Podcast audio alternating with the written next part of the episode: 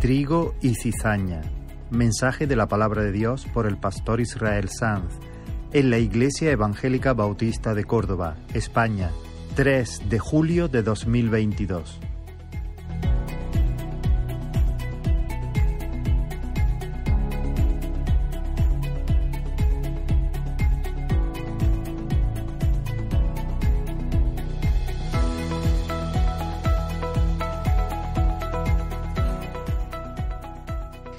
Os invito a abrir la palabra en Mateo capítulo 13 y después de algunas semanas estamos retomando la, la serie de mensajes de las parábolas y los misterios del reino. Mateo capítulo 13 y vamos a leer los versículos del 24 al 30, creo que saldrán en pantalla, y luego pasaremos al 36, del 36 al 43.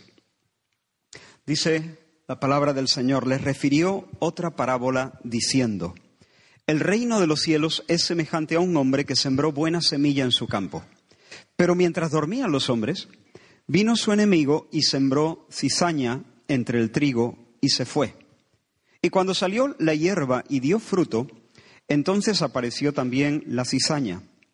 Vinieron entonces los, los siervos del padre de familia y le dijeron, Señor, ¿no sembraste buena semilla en tu campo? ¿De dónde pues tienes cizaña? Él les dijo, un enemigo ha hecho esto. Y los siervos le dijeron, ¿quieres pues que vayamos y la arranquemos? Él les dijo, no, no sea que al arrancar la cizaña arranquéis también con ella el trigo. Dejad crecer, crecer juntamente lo uno y lo otro hasta la siega, y al tiempo de la siega yo diré a los segadores, recoged primero la cizaña y atadla en manojos para quemarla, pero recoged el trigo en mi granero. Versículos 36.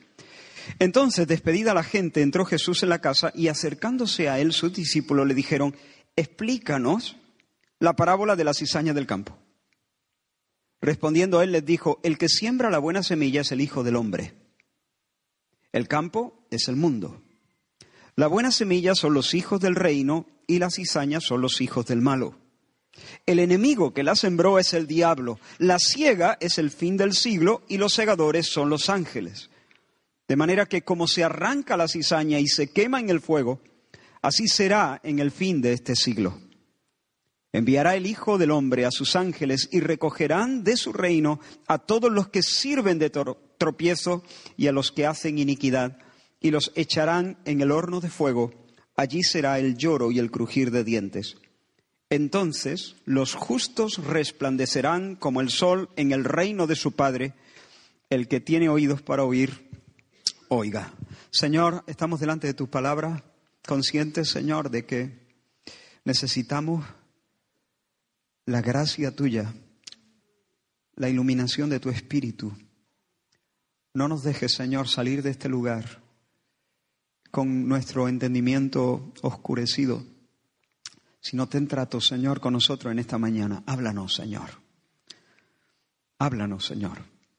Te pedimos que tú eh, conquistes de alguna manera nuestro corazón.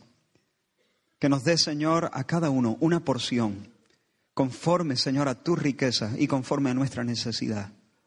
En el nombre de Jesús. Amén, amén. Quiero que traigas un momento a tu mente la imagen de este sembrador. Imagínatelo.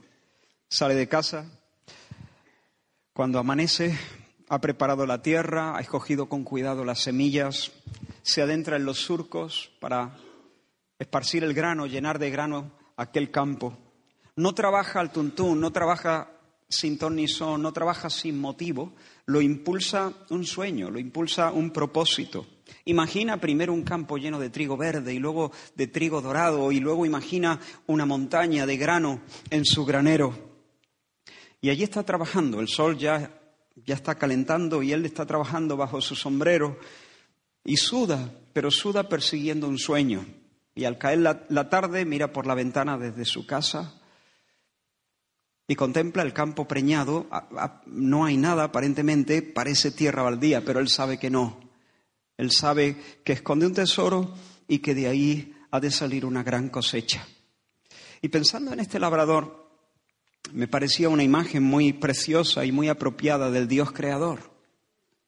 En el principio, el Espíritu de Dios dice que se movía y respiraba y aleteaba sobre el caos. Y de la boca de Dios salió su verbo, salió su palabra como semilla buena.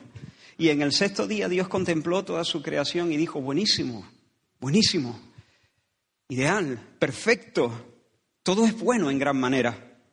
Hermano, lo primero que quiero decir es que el reino de los cielos no es un accidente.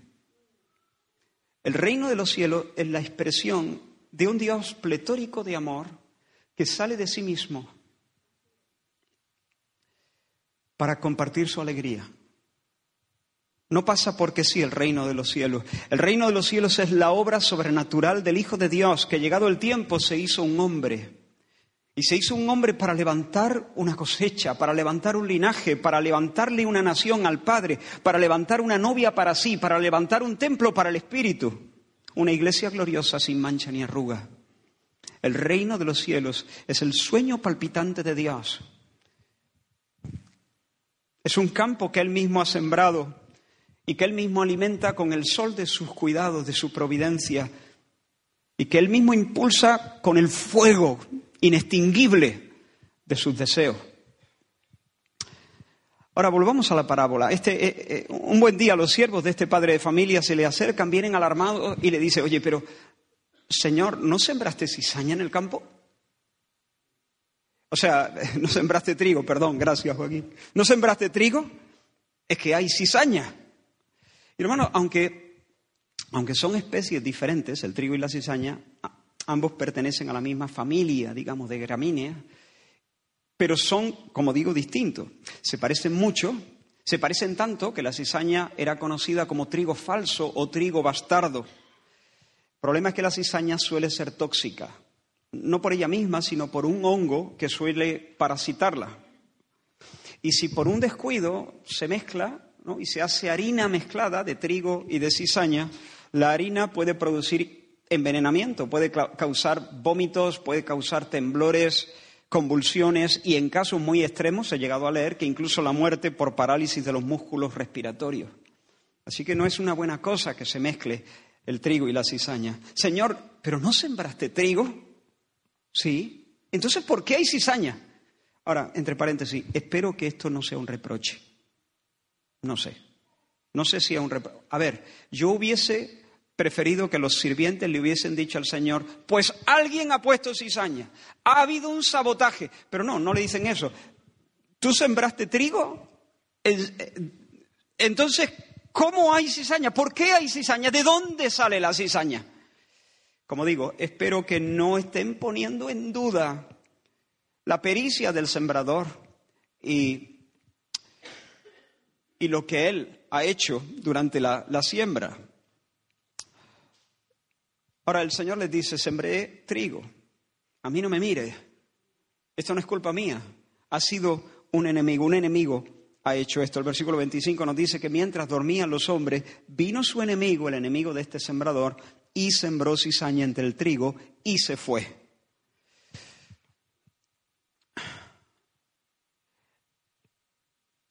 Hermano, en el mundo hay, hay, mucha basura, muchísima.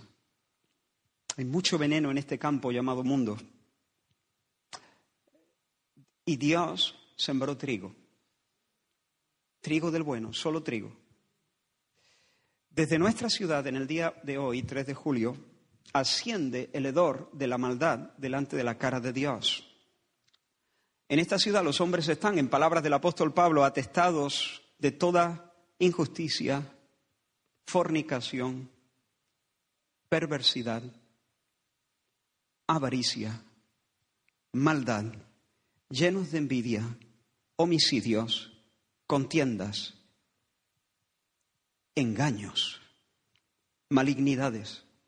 Hay murmuradores, detractores, aborrecedores de Dios, injuriosos, soberbios, altivos, inventores de males, desobedientes a los padres, necios, desleales, sin afecto natural, implacables, sin misericordia, quienes habiendo entendido el juicio de Dios que los que practican tales cosas son dignos de muerte, no solo las hacen, sino que también se complacen con los que las practican.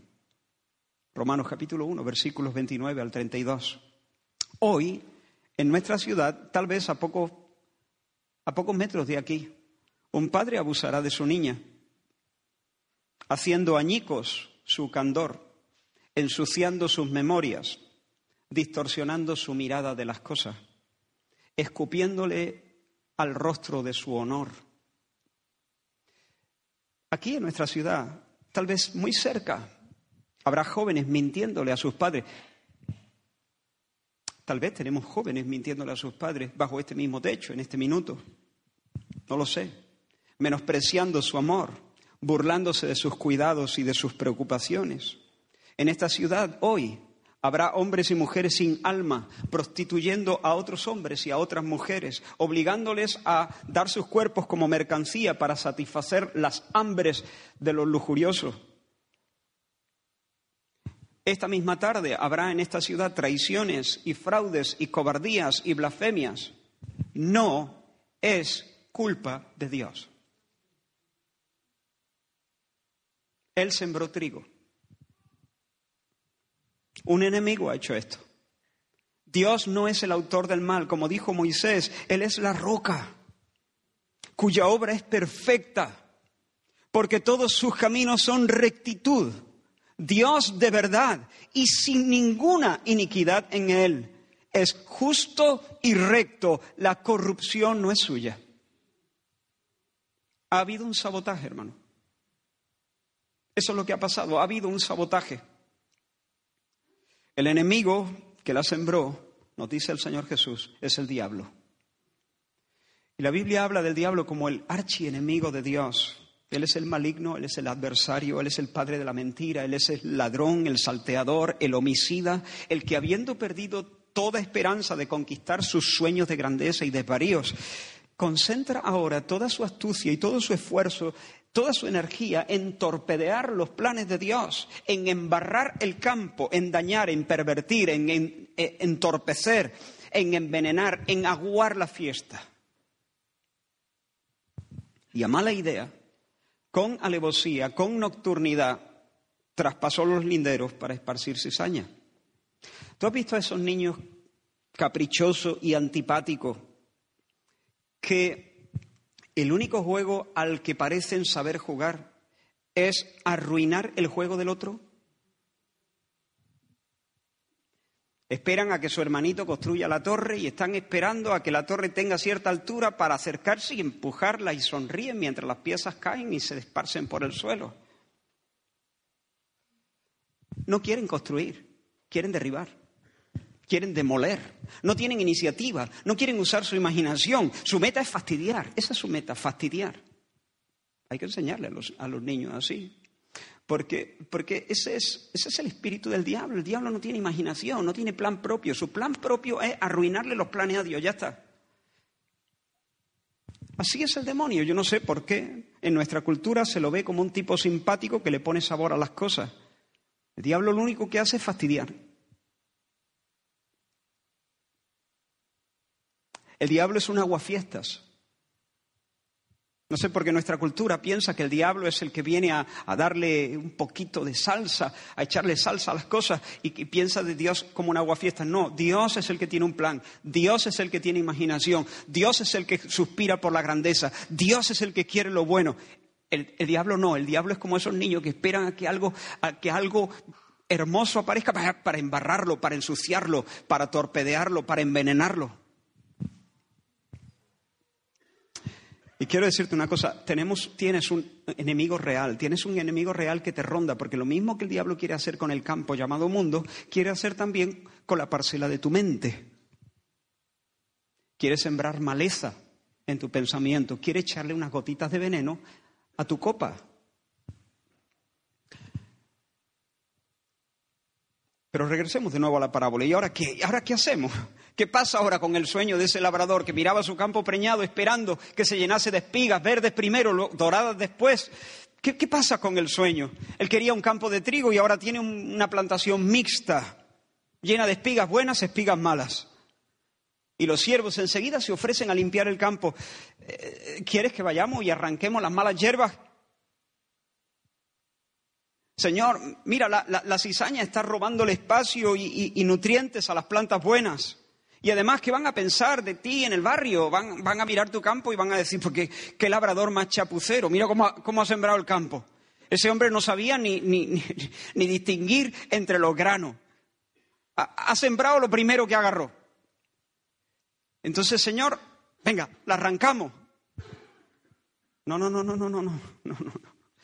Si, si este padre de familia hubiese sido Eugenio, hubiese dicho, quieto, le dijo la abuela al nieto, ¿no?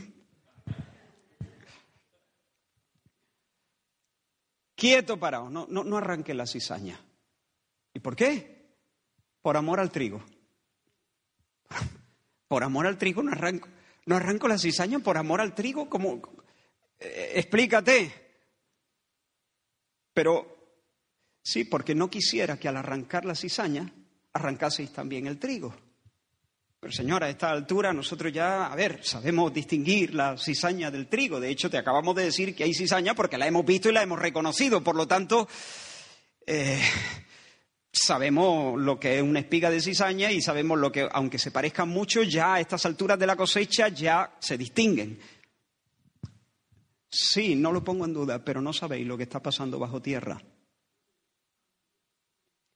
No sabéis lo que está pasando bajo tierra. Entonces deja que el trigo siga creciendo, deja que la cizaña siga creciendo y cuando tengáis que regar, regad las dos. Regad el trigo y regad la cizaña, regad el campo entero. Que toda planta que esté en mi campo siga creciendo. Ahora, hermano, para entender entonces lo que está pasando aquí, necesitamos saber que el trigo y la cizaña tienen raíces fasciculadas, se llaman, raíces en cabellera, se llaman también.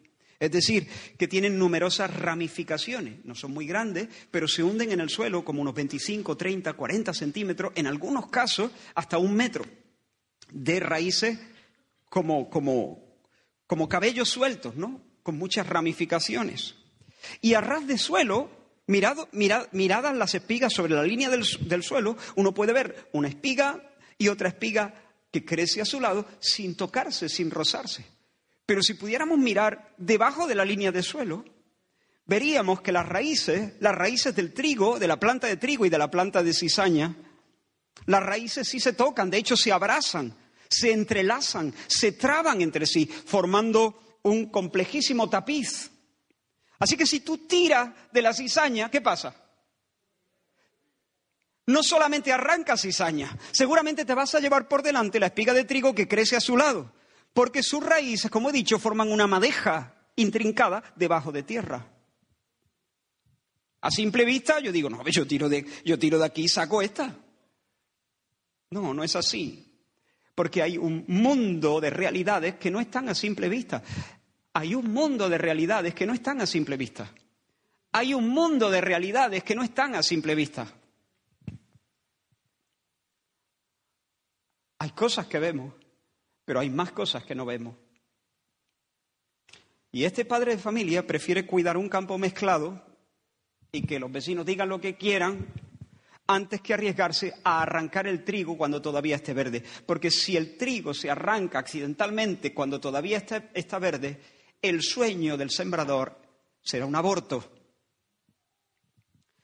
¿Qué nos está enseñando Jesús con esta parábola? Bueno, en primera instancia, Jesús está queriendo dar a conocer un misterio del reino de los cielos y corregir un posible malentendido. Los judíos esperaban la venida del Mesías y el establecimiento del reino de los cielos. Y para ello ese momento, ese día sería un día épico, un día glorioso en el que el Señor arrasaría, quitaría de en medio a todos sus enemigos, por ende los enemigos de su pueblo, y establecería para el gozo de los suyos una justicia perpetua su shalom sobre la tierra, sobre las vidas del pueblo. Escojo solo, solo un texto. Hay infinidad de textos en este sentido, pero solo unas palabras del profeta Isaías. Saldrá una vara del tronco de Isaí. Y aquí está hablando del Mesías, del Cristo. Saldrá una vara del tronco de Isaí y un vástago retoñará de sus raíces. No estoy leyendo todo el texto, estoy haciendo un extracto de los versículos 1 al 9. Y reposará sobre él el Espíritu del Señor. no juzgará según la vista de sus ojos, sino que juzgará con justicia a los pobres y escucha, y herirá la tierra con la vara de su boca y con el espíritu de sus labios matará al impío. Y será la justicia cinto de sus lomos y la fidelidad ceñidor de su cintura. Morará el lobo con el cordero, porque la tierra será llena del conocimiento de la gloria de Jehová, como las aguas cubren la mar. El mar. vendrá el Mesías, reposará sobre él el espíritu del Señor juzgará con justicia a los pobres, matará con su boca al impío, y entonces, shalom, morará el lobo con el cordero, y la tierra será llena del conocimiento de la gloria del Señor.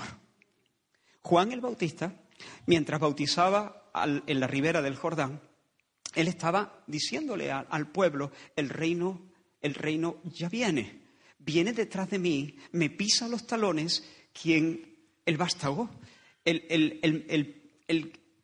el, hombre, el hijo del hombre de quien hablaban los profetas, viene detrás de mí. En una ocasión, cuando Cristo vino a donde estaba Juan bautizando, Juan le señaló y públicamente dijo, ¿recordáis? Ese es.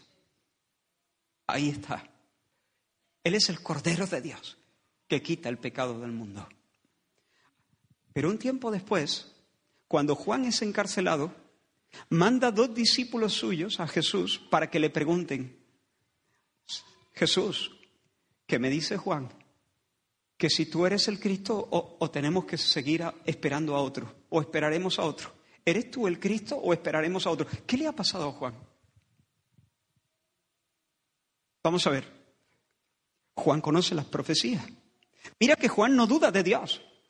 Él no dice, oye, ¿es verdad que viene un Mesías? ¿Es verdad que hay un reino de Dios? ¿Es verdad que las promesas... No, el problema de Juan no es ese, él sigue confiando en Dios. Juan sigue creyendo que la palabra profetizada por Isaías y por Daniel y por otros profetas es verdadera. El problema, lo que a Juan no le termina de encajar, es que esas promesas descansen sobre la persona de Jesús. ¿Por qué no le termina de, encajar? Cuando él mismo ha dicho, ahí está, él es.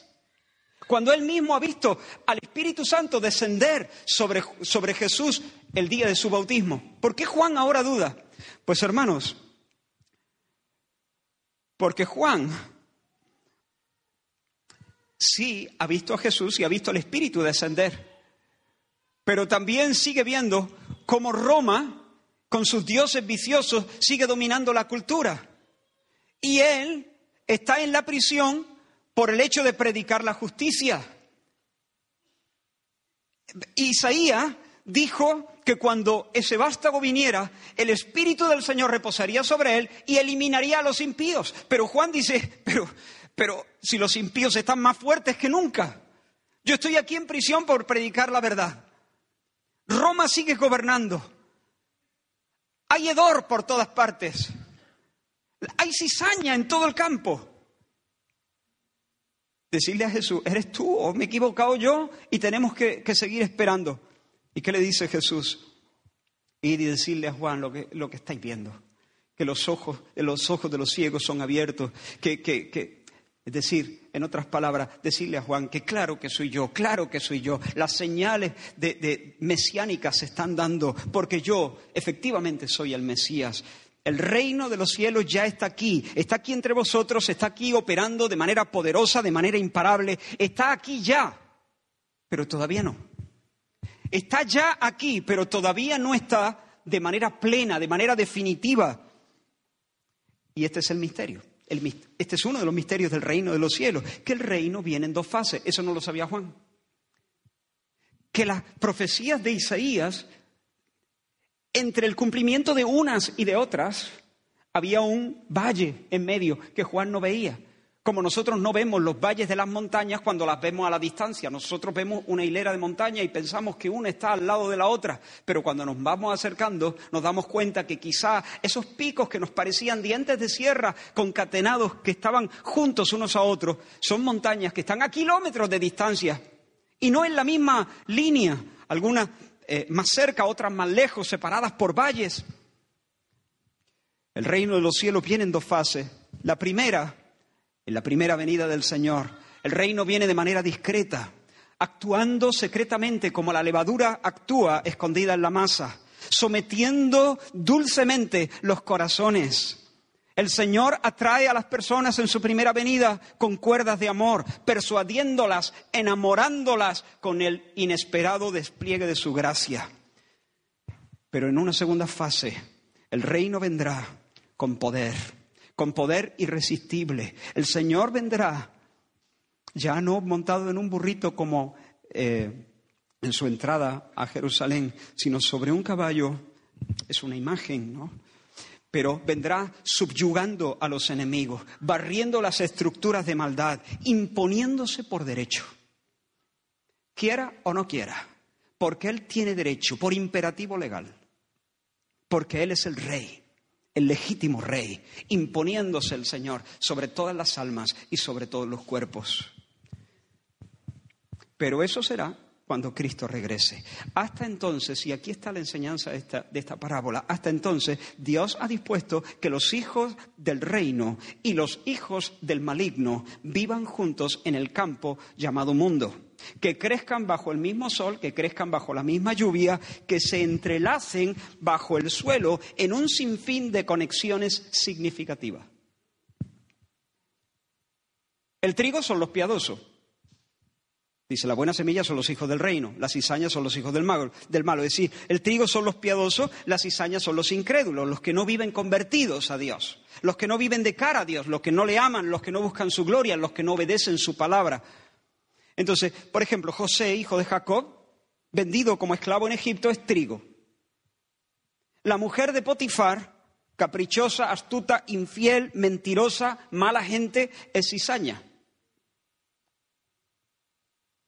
¿Recuerda la historia? José trabajaba para el marido de esta. Y ella se obsesionó con él. Pero viendo que José no estaba por la labor de complacerla acostándose con ella, esta víbora se inventa una historia para acusar a ese hombre de un intento de violación.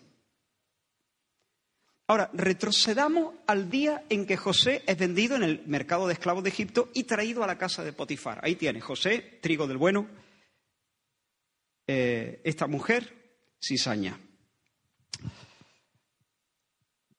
¿Tienes ahí eh, delante de tus ojos las dos espigas? ¿Arrancamos la cizaña? ¿Quitamos de en medio a esa mujer? No digo que la parta un rayo, pero yo que sé, un viaje largo, muy largo. ¿La sacamos del campo? Hermano José y esa señora son tan diferentes como el tocino y la velocidad tienen naturalezas diferentes que se repelen. Él es de la luz, ella es de las tinieblas, él es de Dios, ella es del maligno, él es trigo bajo el sol de la providencia, ella es cizaña bajo el sol de la providencia. Pueden convivir y pueden crecer juntos en el mismo campo, pero no se mezclan esencialmente. Él sigue siendo trigo, ella sigue siendo cizaña. Pero en su sabiduría, hermanos, Dios ha dispuesto que la maldad de ella sirva a los propósitos de Dios para que él, que ahora es una espiga verde, llegue, llegue, a ser una espiga madura y llegue a ser un día el Señor de su familia, el benefactor de su familia, el que le abre las puertas a su familia de, de Egipto y los ubica en un lugar donde puedan crecer, ser sustentados y multiplicarse de una manera asombrosa. Y hermano, si sigo tirando del hilo, si yo sigo conectando puntos, llego a tu conversión.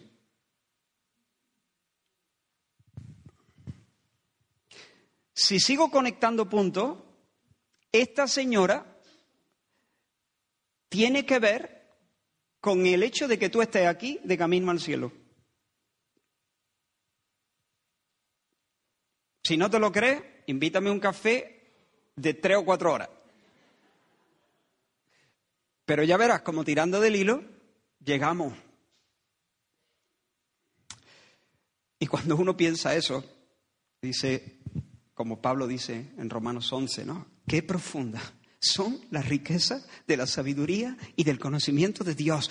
Qué indescifrables sus juicios e impenetrables sus caminos. Es decir, qué lejos estamos de descifrar las disposiciones divinas, qué cortos de vista podemos ser, qué miopes somos, en ni siquiera miopes, qué ciegos somos en cuanto a las cosas que pasan en el subsuelo, por debajo de la línea que podemos ver.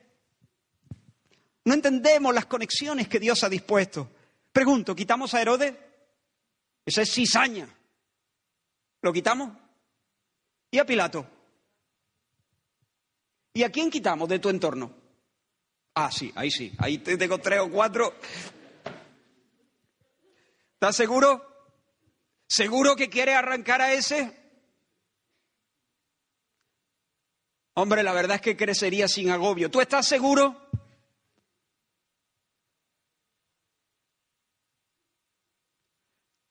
A lo mejor ese que te hace crecer con tanto agobio tiene mucho que ver con la conversión de tus bisnietos. ¿Quién sabe? Ah, hermano, quizá aquellas personas que pensamos que nos están haciendo la vida imposible son los instrumentos eficacísimos en las manos de Dios para labrar nuestro carácter, para adelantar sus propósitos en nuestras vidas, que dejemos de ser una espiga verde y lleguemos a ser una espiga dorada para la gloria del Señor. Seguramente la dolorosa interacción con familiares, con compañeros, que son enemigos del amor de tu alma, que es Jesús, son enemigos de Jesús y, y causan mucho dolor a tu corazón, pero tienen mucho que ver con las bendiciones que disfrutarás por los siglos sin fin en el reino del Padre. Así que, quieto, quieto, no quites la cizaña. Dejad que trigo y cizaña crezcan juntos. Guarda silencio, hermano. Sométete bajo la poderosa mano del Señor. Ahora, quiero abrir un paréntesis aquí. Eso no significa que tenemos que tolerar cualquier abuso. No significa eso. De hecho, José salió corriendo. Se piró. Se fue de la casa de Potifar. No es que tengamos, no, pues entonces aquí aguantando, no. Hay un sentido común y hay una sabiduría divina para cada ocasión. A veces también a nosotros nos toca pues poner tierra de por medio, salir corriendo o apelar a César, como hizo Pablo, ¿no? Lo que no podemos hacer es desesperar. Eso es lo que no podemos hacer. No podemos desesperarnos por la presencia del mal. Que la presencia del mal, que el agobio del mal, que, el abrazo de la cizaña, que, que toda esa aparente asfixia no te desespere. Que la presión de los malos no te desespere. Y aquí estoy hablando de buenos y malos, y alguno puede decir, uff, qué manera de hablar, ¿no? Buenos y malos, como si nosotros fuésemos buenos. En este sentido, sí. Nosotros no somos perfectos, no somos buenos en otro sentido, pero tampoco quiero dar la impresión de que no hay una diferencia esencial. Hay una diferencia esencial entre los hijos del reino y los hijos del malo. Hay una orientación del corazón, del alma, de la vida entera, una orientación totalmente distinta. Por supuesto que no somos buenos en otro sentido. Tenemos más defectos que algunos incrédulos. Pero cuando cuando el Señor hace esta diferencia radical, nosotros debemos eh, eh, respetar la diferencia que el mismo Señor establece. Por cuanto hemos nacido de Dios, tenemos a Dios morando en nuestros corazones y nuestra vida tiene un rumbo diferente, va hacia Dios, está de cara a Dios. Bien, cierro paréntesis. Así que hermano, tal vez el Señor te ha colocado en un surco y estás rodeado de cizaña, no te frustres. Escucha al Señor Jesús intercediendo por ti al Padre. No te ruego que los quites del mundo, sino que los guardes del mal. Así que confía en el Señor. Él quiere que tú alcances tu talla bajo acoso. Quiere que alcances tu talla herido por la incomprensión, o herido por la burla, o herido por la provocación constante. No te agobies, no desesperes. No maldigas tu, tu suerte. Es más, cántate algo. Cántate algo como, como Pablo y Silas, ¿no? Ora. Llora. Llora las maldades de los malos. ¿Recuerdas cuando Pablo estaba eh, en, Atenas esperando a Silas y a Timoteo? Viendo, dice, la ciudad entregada a la idolatría, su espíritu se enardecía, se indignaba, se enfadaba. No hay derecho, no hay derecho que esta gente le niegue a Dios lo que a Dios le corresponde y entregue su adoración a ídolos de piedra, mudos, viciosos. No hay derechos por dentro, pero no pidió que descendiera fuego del cielo para quemar esta cizaña. No, no, predicó el Evangelio. Enseñó la verdad. Así que no maldigas tu suerte, no pidas fuego del cielo, llora las maldades de los, de los malos y cántate algo para el Señor. Indígnate contra el pecado. Crece en tu celo por el nombre del Señor. Y de paso, valora la gracia, valora la gracia que el Señor te concede minuto a minuto, porque si no te la concediera, tú serías uno de los idólatras que quema incienso a los dioses. No te frustres, perdona, perdona, sigue perdonando, ama y haz el bien a los que te hacen la contra, dórate al sol para hacer una espiga, una espiga llena de grano para el Señor. Y eso sí, espera la cosecha. Espera la cosecha porque la cosecha viene. Y el día de la cosecha, ya te lo digo yo, te lo adelanto, te hago un spoiler, tendrás una pinta increíble. Tendrás una pinta increíble. Así que, hasta hasta la última hora, hasta, la, hasta el final, hasta que el Señor regrese, habrá trigo y habrá cizaña. Habrá mezcla y habrá tensión. La maldad va a seguir prosperando. La cizaña alcanzará todo su potencial. ¿Qué podemos esperar de aquí en adelante? Avivamiento del mal.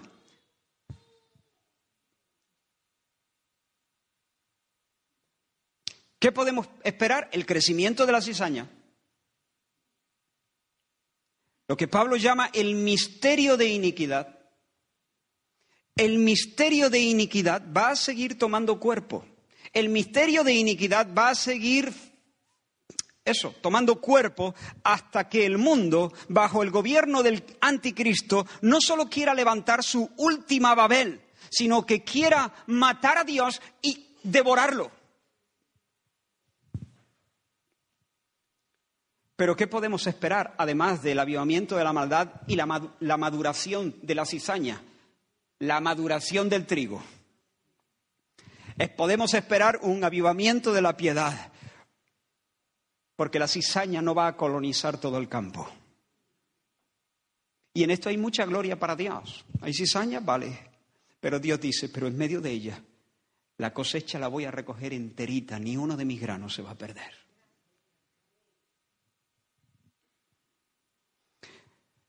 Y a medida que la maldad aumente y muestre su cara más oscura y más siniestra, el bien va a mostrar mayor vigor.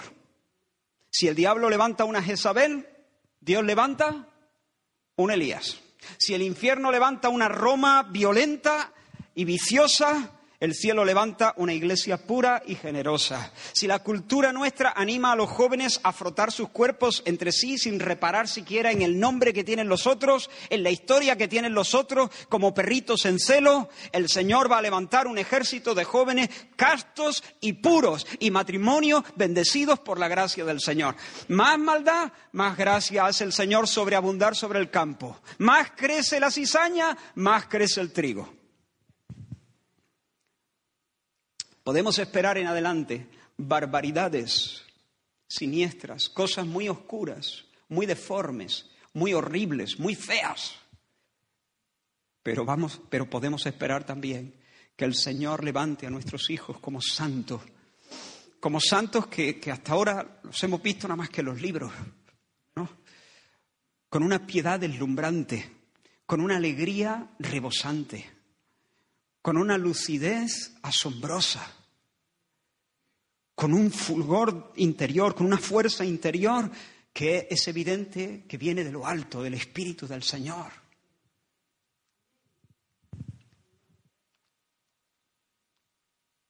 Y cuando en el colmo de la maldad del anticristo se levante para vomitar en esta tierra blasfemias contra el Señor, entonces, entonces, entonces vendrá Cristo, pisará la tierra, la abarcará entera con su mirada y dirá, es mía.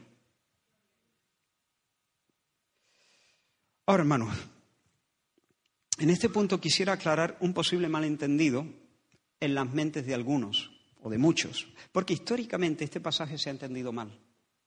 Algunos han usado esta parábola para evadir o para pasar por alto la disciplina eclesiástica, la disciplina de la Iglesia. Se han mostrado reacios a hacer distinción dentro de, las congregaciones entre, entre los fieles admiten que en las iglesias, en las congregaciones, en una congregación como esta, puede haber verdadero trigo y puede haber cizaña. Puede haber hijos de Dios y otros que aún siendo miembros de la iglesia, aún cantando, aún participando en diferentes cosas, pero no son nacidos de Dios, son cizañas, son hijos del malo. Pero muchas personas han dicho, no, debemos dejarlos estar no podemos eh, removerlos, no podemos arrancarlos, porque al arrancarlos podemos llevarnos por delante a los verdaderos hijos de Dios, podemos arrancar el trigo también. Por ejemplo, Agustín de Hipona entendió la cosa así, defendió esta misma postura en sus debates con los donatistas, pero estaba equivocado. Por supuesto, nosotros sabemos que hay mezcla. En la iglesia visible hay mezcla. No son todos los que están.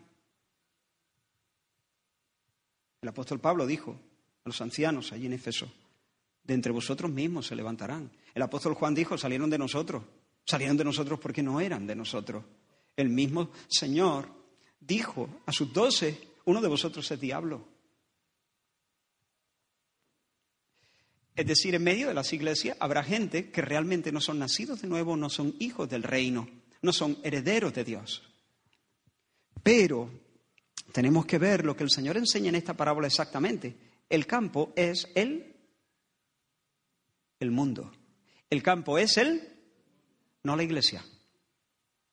El campo es el mundo, no la iglesia. Esta parábola no habla del carácter mixto de la iglesia. Esta parábola habla del carácter mixto del mundo, del mundo. Los discípulos lo que el Señor nos quiere decir es que no debemos salir en estampida y hacernos ermitaños en una colina escondida lejos de, la ciudad. Esa separación que ansiamos, ese momento donde todos será trigo, donde todos serán amigos, donde todos cantaremos el mismo canto en el mismo tono, ese momento llegará únicamente cuando Cristo regrese. Pero hermano, la iglesia es otra cosa. La iglesia es templo de Dios y al ser templo de Dios está bajo otra economía. Mira cómo reacciona el tierno apóstol Pablo ante un caso de inmoralidad entre los cristianos de Corinto. Mira, Primera de Corintios capítulo 5 dice, se ha sabido que uno de vosotros tiene como mujer a su propia madrastra. Este caso de inmoralidad es tan grave que ni siquiera se da entre los incrédulos y aún os hincháis de orgullo, deberíais llenaros de tristeza. El hombre que vive en semejante situación debe ser expulsado de entre vosotros. En cuanto a mí, aunque en el cuerpo no estoy presente entre vosotros, lo estoy en el espíritu. Y como si estuviera presente, he dado ya mi sentencia sobre aquel que así actúa. Cuando os reunáis, yo estaré con vosotros en espíritu y también el poder de nuestro Señor Jesús estará con vosotros. Entonces, en el nombre de nuestro Señor Jesús, ese hombre deberá ser entregado a Satanás. Uf, ser entregado a Satanás. Eso significa ser expulsado de la iglesia. Ser expulsado de la iglesia porque la iglesia es el santuario de Dios, el lugar de Dios, la habitación de Dios, la tierra de Dios, la ciudad de Dios. Pero el mundo es el territorio de Satanás, del diablo. Allí él tiene primado provisional, pero tiene, tiene, eh, tiene señorío, ¿no? Es príncipe de este mundo. Bueno, pues ser entregado a Satanás es ser expulsado de la iglesia. Expulsarlo de la iglesia. Y hermanos, como hemos dicho tantas veces, quiero decirlo una vez más, porque este es un tema importante y radicalmente contracultural. Este es uno de los temas que al hablarlo algunas personas se pueden molestar. ¿Y qué hacemos? ¿No lo hablamos? Si no lo hablamos, entonces seríamos infieles al Señor. Hablemoslo entonces. Esto de expulsar a alguien a Satanás, de expulsarlo, de sacarlo de la iglesia, de removerlo de la membresía, de no dejarle participar en la mesa, no tiene nada que ver con ser duros o ser legalistas o ser antipáticos o ser autoritativos. Tiene que ver con estar llenos de amor, de amor. Tiene que ver con amor. Esto es amor. Pablo está amando ahí y está pidiendo a los corintios que se pongan las pilas para amar.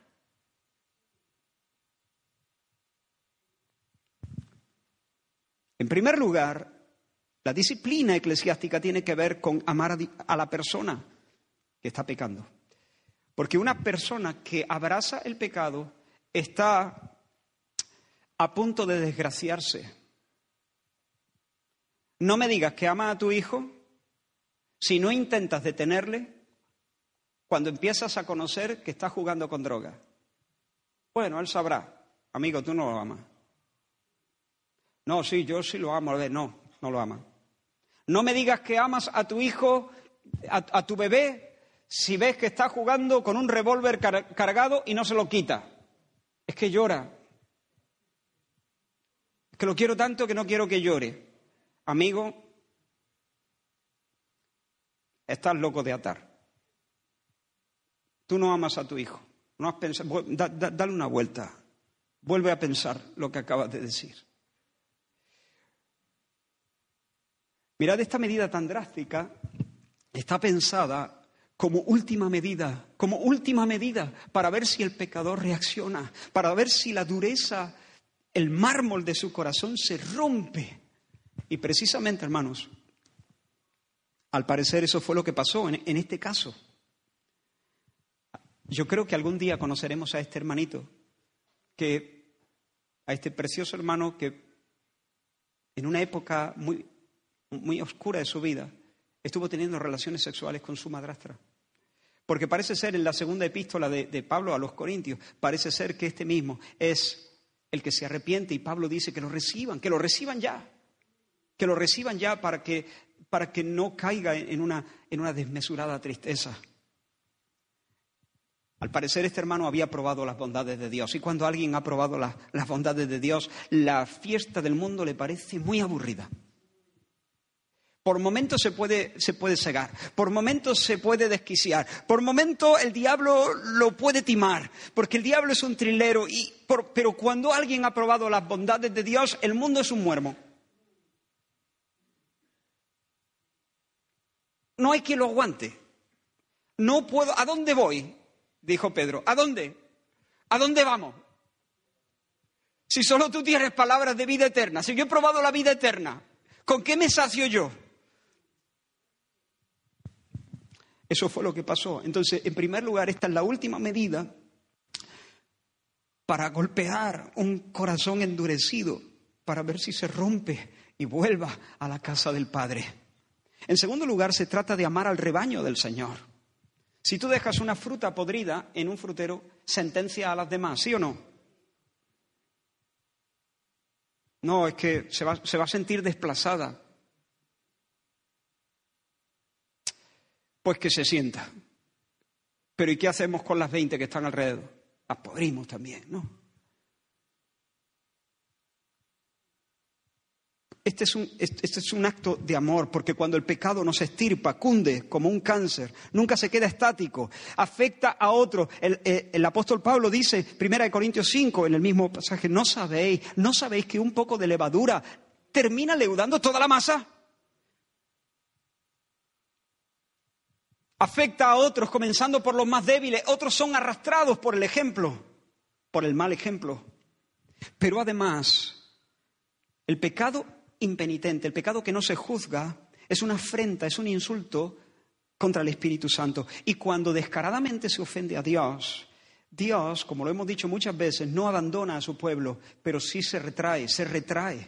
Dios nos deja hacer, nos deja hacer en nuestras fuerzas. Y cuando Dios nos deja hacer en nuestras fuerzas, cuando Dios nos deja hacer en nuestras fuerzas, ay hermanos, cuando Dios nos deja hacer en nuestras fuerzas,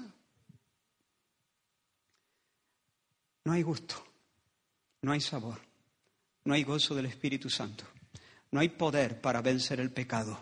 Solo hay rito, programa, canto sin vida, oración que sabe a tierra. Cuando, cuando Dios nos deja hacer nuestra fuerza, entonces nos atascamos, nos, nos volvemos grises y damos pena.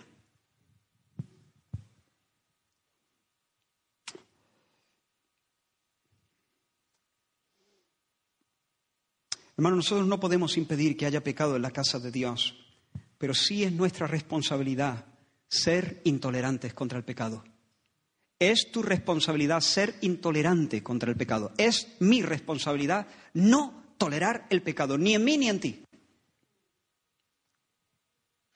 Es tu responsabilidad no tolerar tu pecado ni el mío. Somos intolerantes con el pecado.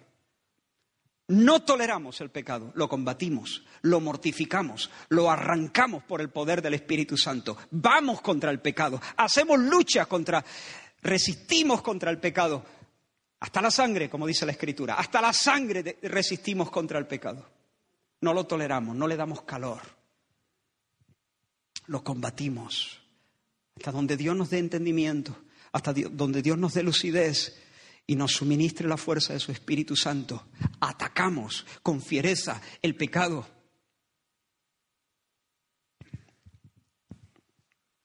En tercer lugar, expulsar a este perverso tiene que ver con amar a los perdidos, amar a los perdidos. Porque el mundo necesita ver la belleza del Evangelio. Y solo una vida limpia y noble confirma que el Evangelio es una fuerza viva que transforma y no un cuento de unicornios.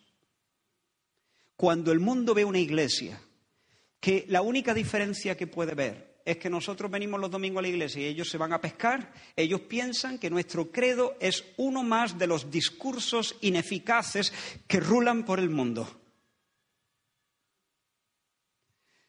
Entonces, mantener nuestra vida pura y mantener la congregación santa es amar al mundo. Amar al mundo en el sentido de amar a las personas, amar a los perdidos mantenernos en una posición donde nuestra, nuestra conducta adorna la doctrina que predicamos con nuestra boca. ¿Tú me comprarías un, un crecepelo? Pues eso. Pues eso.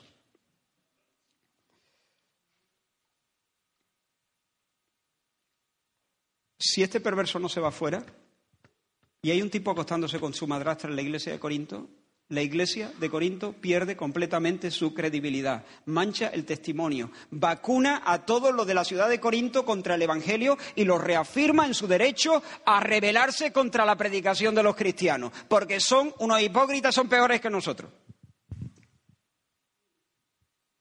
Expulsarlo de ahí, sacarlo de ahí, depurar a la, a la congregación, es amar a un mundo que está mirando y que necesita ver que el Evangelio que predicamos verdaderamente transforma, cambia, restaura familias, embellece el carácter, hasta el rostro embellece.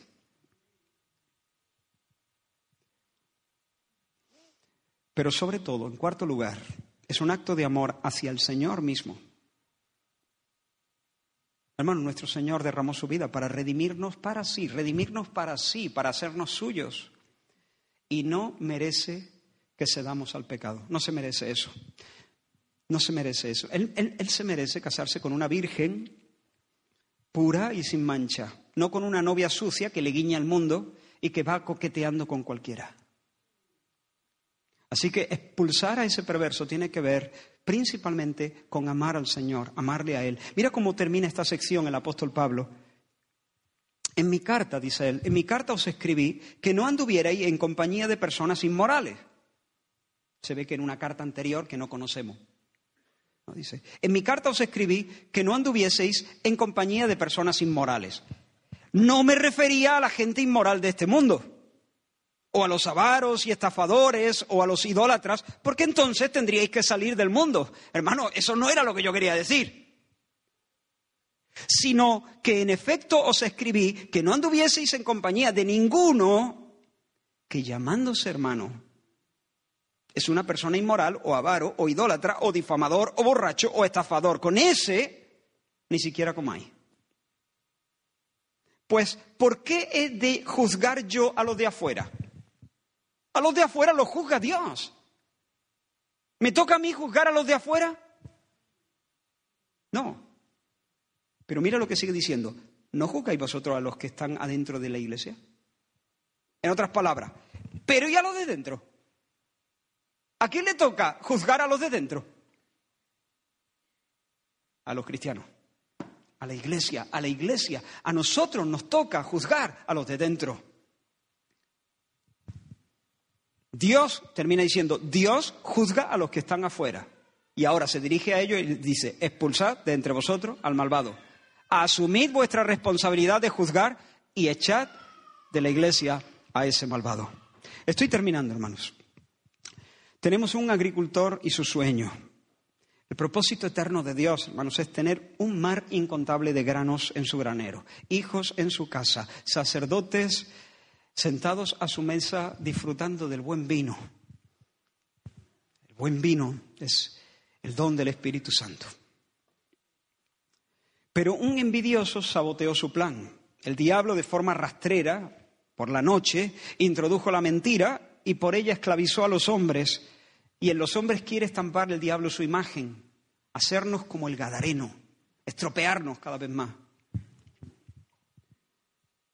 Pero entonces Dios mira el campo mixto del mundo y Él dispone en su sabiduría inescrutable que el mal y los hijos del malo, ambos, sigan su curso, sigan madurando, sigan tirando para adelante el misterio del reino de los, de los cielos, el misterio de iniquidad.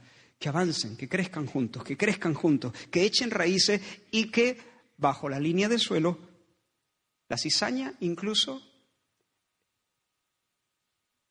colabore con todo el plan del Señor. Pero Él va controlando, Él va controlando los procesos, Él controla las palancas, las fuerzas del campo, para que ni uno solo de sus granos se pierda porque Él va a tener su cosecha. El sueño de Dios se va a cumplir. Y un día de estos, hermanos, sonará la trompeta anunciando la siega. Y habrá llegado el momento de separar el trigo de la hierba mala. Y nunca más habrá mezcla. Y dice la Escritura, entonces los justos resplandecerán como el sol en el reino de su Padre. Ya no tendrán que esperar más tiempo, ya no habrá más malos que soportar, ya no habrá más males que sufrir, el reino será plenamente manifestado, los, los, hijos de Dios estarán de cara a Dios frente a su sonrisa y, yo imaginaba, ¿no? Dios sonriéndonos y nosotros devolviéndole la sonrisa, brillando al reflejar su brillo en una conexión de placeres inimaginables que irá creciendo por siempre jamás. Queridos hermanos, nos dice Juan, Ahora somos hijos de Dios, pero todavía no se ha manifestado lo que hemos de ser. Sabemos, sin embargo, que cuando Cristo venga seremos semejantes a Él, porque lo veremos tal como Él es. ¿Por qué los justos resplandecerán? Porque este, estarán de cara al resplandeciente. Y de cara al resplandeciente, de cara a la sonrisa de Dios, haremos como los bebés hacen cuando sus padres les sonríen, le devuelven la sonrisa, imitan su gesto. Seremos como Él. Y como Él también resplandeceremos con el brillo que nos viene de su cara. ¿Y la cizaña? ¿Qué pasará con la cizaña? ¿Sabéis que este tipo de hierba no eran del todo, del todo inservibles? Solían usarse a manera de leña, a madera de combustible. Eh, a falta de madera, que era bastante escasa en Israel, la cizaña se ataba en manojo y se usaba para combustible, como digo. Y mira, ese, ese ese pirata, ese saboteador, ese envidioso, ese enemigo que sembró cizaña, quiso arruinarle el trigo y no solamente no consiguió arruinarle el trigo, sino que le dio combustible. Ese es el diablo. No solamente es un aburrido que no tiene planes propios, sino es alguien que finalmente termina con todas sus maniobras sirviendo y colaborando con los planes de Dios.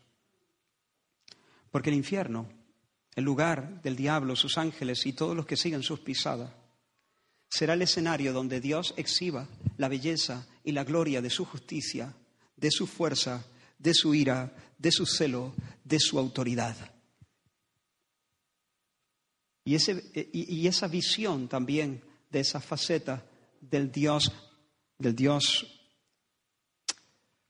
bueno, iba a decir una palabra, pero no necesitaría una, explicación un poquito más larga. Esa manifestación de Dios también será para aumentar nuestra alegría y nuestro asombro ante Él. Ahora mismo los malos y sus maldades son piedras de tropiezo, son escándalos que hacen dudar a muchos de que este sea eh, el, campo de Dios. Si Dios existe, ¿por qué hay tantas cosas malas? ¿Por qué hay tanta maldad? ¿Por qué pasan esas cosas si Dios existe? Si este es el campo de Dios, si Dios está presente, ¿por qué pasan esas cosas?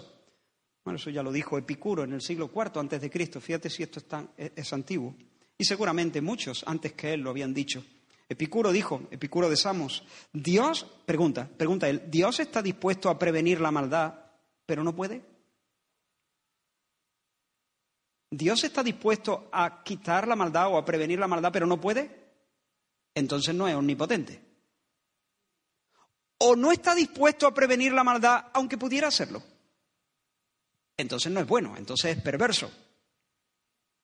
O está dispuesto a prevenirla y además puede pero entonces, ¿por qué hay maldad? Y termina diciendo eh, Epicuro, ¿no será que no está dispuesto a prevenirla, ni tampoco puede? Entonces, ¿por qué lo llamamos Dios? Y yo no me voy a poner a discutir con este hombre, que seguro es más listo que yo.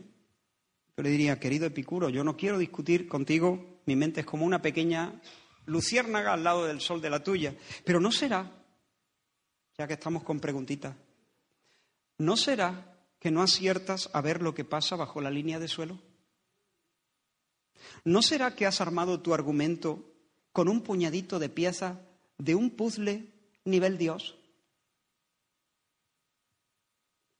¿No será más, más, sabio, Epicuro, darse un punto en la boca ante el escándalo del mal? O mejor aún, llorar llorar amargamente por la presencia del mal, por la fealdad del mal, pero llorar sin culpar a Dios. ¿No será mejor esperar la hora de la ciega cuando los secretos serán manifestados? Termino, hermano. ¿Eres trigo? Pregunto. ¿Eres trigo? ¿Eres del Señor? ¿Trigo limpio? ¿Eres trigo limpio? sigue, sigue creciendo, aunque bueno, trigo limpio ya sería cosechado, ¿no? Pero sigue creciendo, porque este será tu fin, terminarás en el granero de Dios. Pero te, te quiero preguntar también, ¿eres cizaña? ¿Acaso eres cizaña? Porque también hay cizaña en este lugar. La cizaña termina en el fuego. Dios no hace mistura, Dios no hace rebujito, Dios no mezcla, no hace harina de cizaña y de trigo. Por lo tanto, necesitas nacer de nuevo. Porque en este lapso, entre la primera venida del Rey y la segunda venida del Rey, el Señor dice, hoy es día de salvación. Él es capaz de hacer un milagro tan potente como transformar la naturaleza de las cosas convertirte en trigo, siendo que eres cizaña. Hacer de tu vida algo que sea útil para Él, precioso para Él. Eso sí, necesitas del soplo vivificador del Omnipotente. Pero puedes tenerlo. ¿Y sabes por qué estoy tan seguro al decirte eso? Si tú quieres hoy venir al Señor, tú puedes tener ese soplo del Espíritu Santo. Dios quiere salvarte. ¿Sabes por qué? Porque hubo un incendio en el Calvario. ¿Y qué se quemó en el Calvario? ¿La cizaña en manojo? No, la espiga más hermosa de trigo. La espiga más hermosa de trigo. Sobre la cruz del Calvario, Dios Padre ejecutó su juicio, convirtió a su Hijo en un vaso de ira. Vertió todo su furor contra su Hijo porque Él estaba ocupando el lugar de los pecadores y pagando el precio de los pecados que no había cometido. Y si tú hoy te vuelves a Él en arrepentimiento y fe, arrepentimiento de verdad y fe de todo corazón, serás salvo. Si miras la cruz, mirando la cruz, el Señor puede hacer una transformación en tu corazón, quitando el corazón de piedra, poniendo un corazón de carne y haciéndote suyo. Vamos a orar. Aleluya. Señor, gracias. Gracias, Señor, porque podemos confiar en tus buenos propósitos. En medio, Señor, de, de tantas circunstancias, algunas tan difíciles. Gracias, Señor, Señor del campo, Señor de la cosecha. Gracias, Señor. Gracias, Señor, porque la ciega viene. Gracias, Señor, porque tenemos sitio en tu casa. Señor, pero te pedimos muy especialmente por aquellos que aún, Señor, no, no te han conocido, no conocen la salvación que hay en ti, no conocen el toque salvador de Jesucristo, no conocen ese soplo omnipotente del Espíritu Santo. Derrama, Señor, concede arrepentimiento, quebranta la dureza del corazón, Señor. Y aún aquellos de nosotros que estemos endurecidos, Señor, Dios mío, Vuélvenos a ti. Inflama de nuevo, Señor, nuestro corazón con tus amores. En el nombre de Jesús. Amén.